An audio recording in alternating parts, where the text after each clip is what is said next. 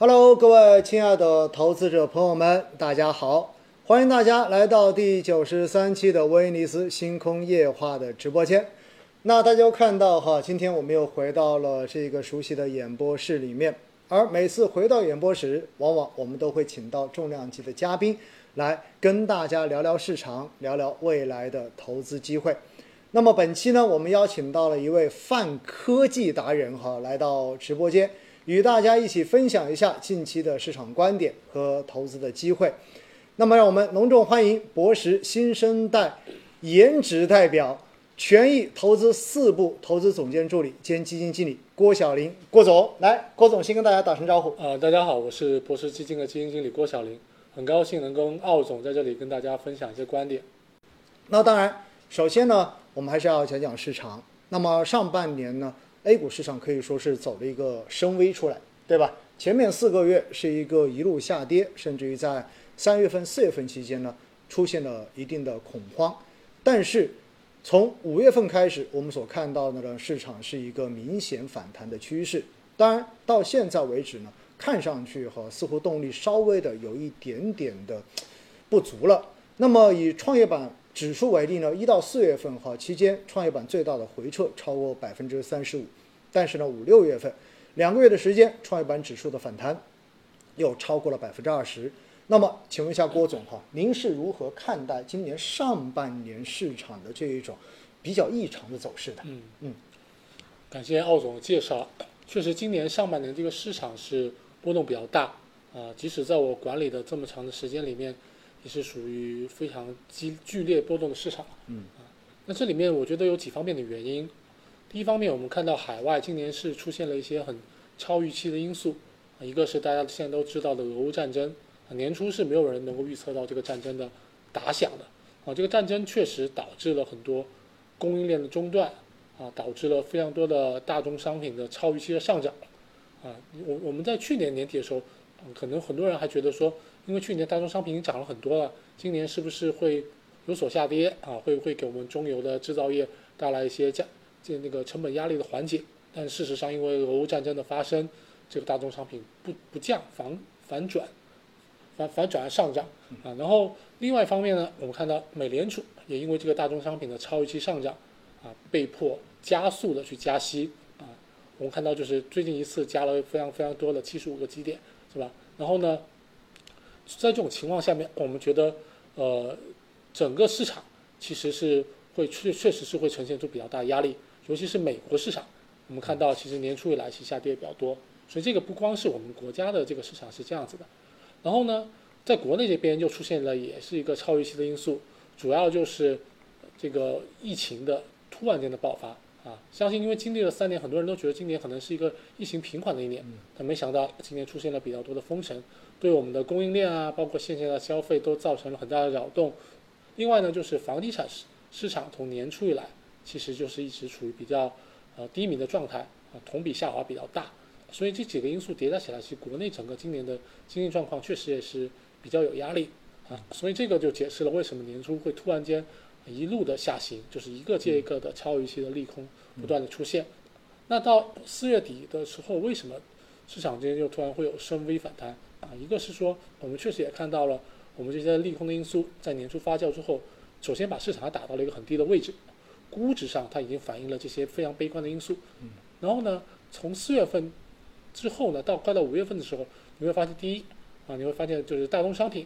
呃，逐渐的可能到了一个比较高的位置之后，它也涨不太动了，有点要回落的意思啊，因为全球的经济可能在很多很多区域已经开始，呃，由这个非常泡沫化的上涨开始走向有点要衰退的迹象啊。第二呢，就是说我们国内这边，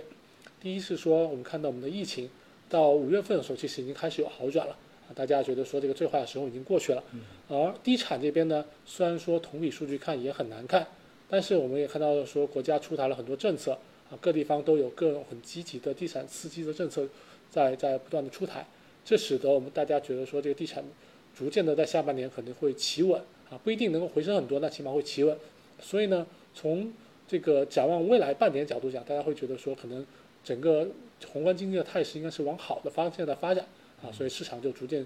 筑底回升，在其中呢，像我们一些呃重要的赛道板块，比如像新能源，因为它的基本面特别的好啊，所以当宏观基本面稍微平稳之后，它的反弹就显得就就特别大了，所以就产生了大家能够现在看到的这种深 V 的行情。嗯嗯好，非常感谢郭总的这个回顾哈。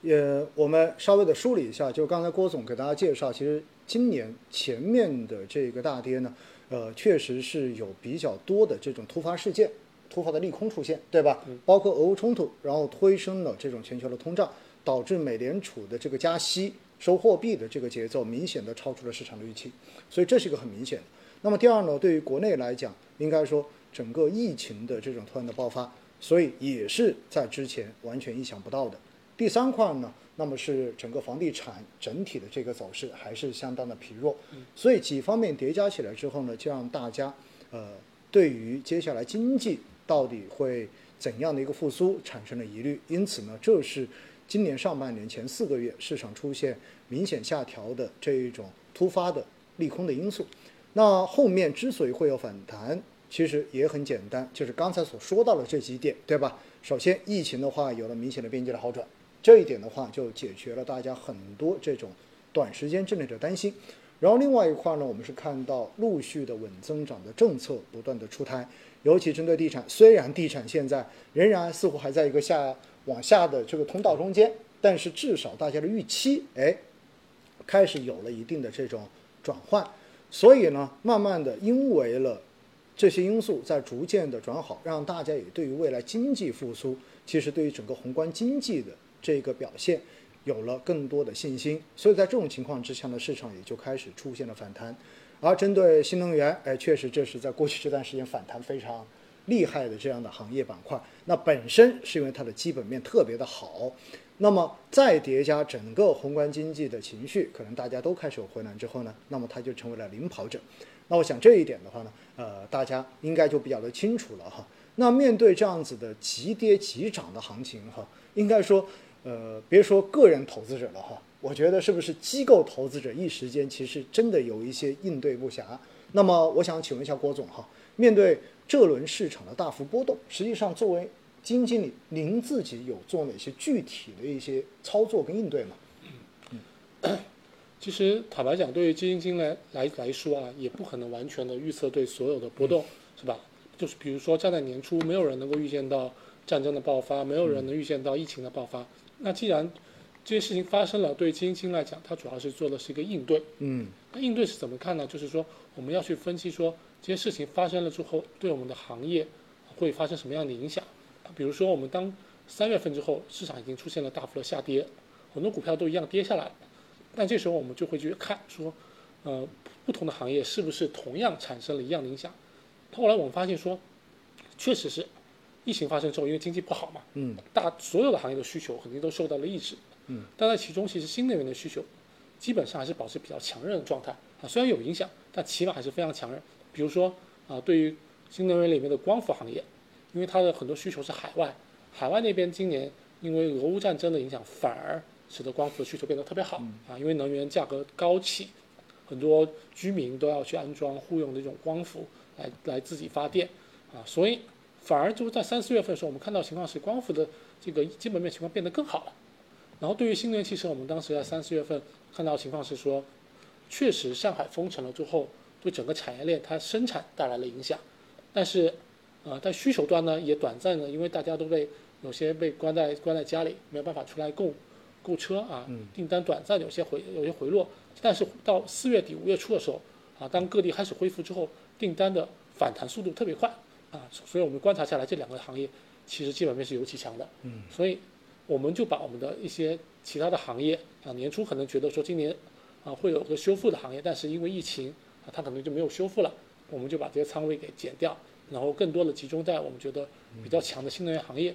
所以我们这一轮的基金呢，净值呢就稍微有一些比较好的反弹。啊，核心就是说在这种市场下跌过程中，我们要做的是去弱啊存强，就把最好的把行业留下来，嗯把不好的行业给去除，嗯，所以这是我觉得这轮我们做的比较好的地方，嗯。好的。那其实呃，确实哈，就作为基金经理，在整个管理基金的过程中间，一方面确实是要去研究市场，对吧？要去应对市场的这种变化。所以刚才郭总讲到呢，就是叫做嗯、把这一些相对而言弱的，就是目前看上去比较弱的，我们可能要把它减掉，然后把这些看上去逻辑比较清晰而且比较强的，我们把它加上了，对不对？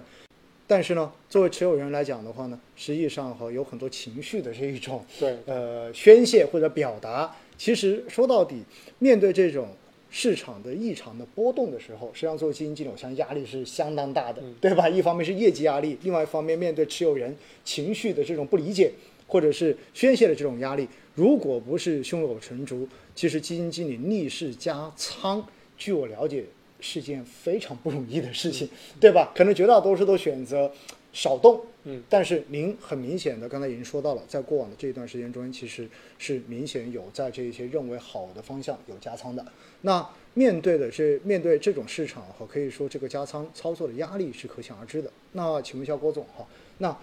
您进行逆势加仓权益资产，其实这个根本的信心到底来源于哪里呢？嗯，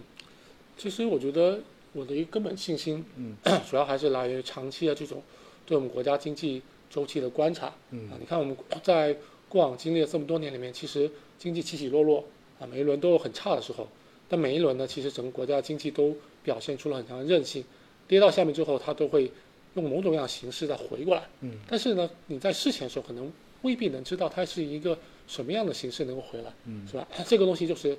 有很多人讲到相信国运啊，这个是最根本的信心啊。就虽然讲的比较虚，那确实是一个很根本的信心。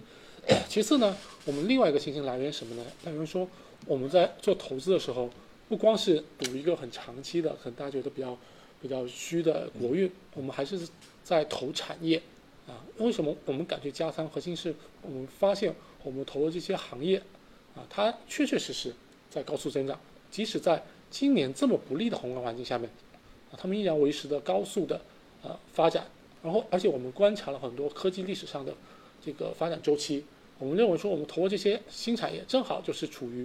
呃从渗透率从低往高快速增长的那一段啊，所以即使短期有小波动，它终究还是会回到新高去的。所以基于这样的信心，我们才去敢去做一个逆势加仓啊，这个都是建立在我们对这个产业的认知上面的。嗯，其实说白了，首先是对于整个中国经济的大方向，咱们是有信心的，对对吧？国运这个词呢，其实作为专业投资者哈，我们一般尽量避免去讲这样的词汇，因为它确实太虚了，对吧？因为作为专业投资人的话呢，更多的我们是讲究的要研究，要根据产业发展的趋势，然后去研究相应的这种投资的标的。所以呢，呃，一方面是大的方面，当然更重要的还是产业本身的这个方向，它到底有没有机会，对吧？因为只要产业本身它是有一个长期的机会在，那么就算短时间因为情绪的原因出现了下跌，反而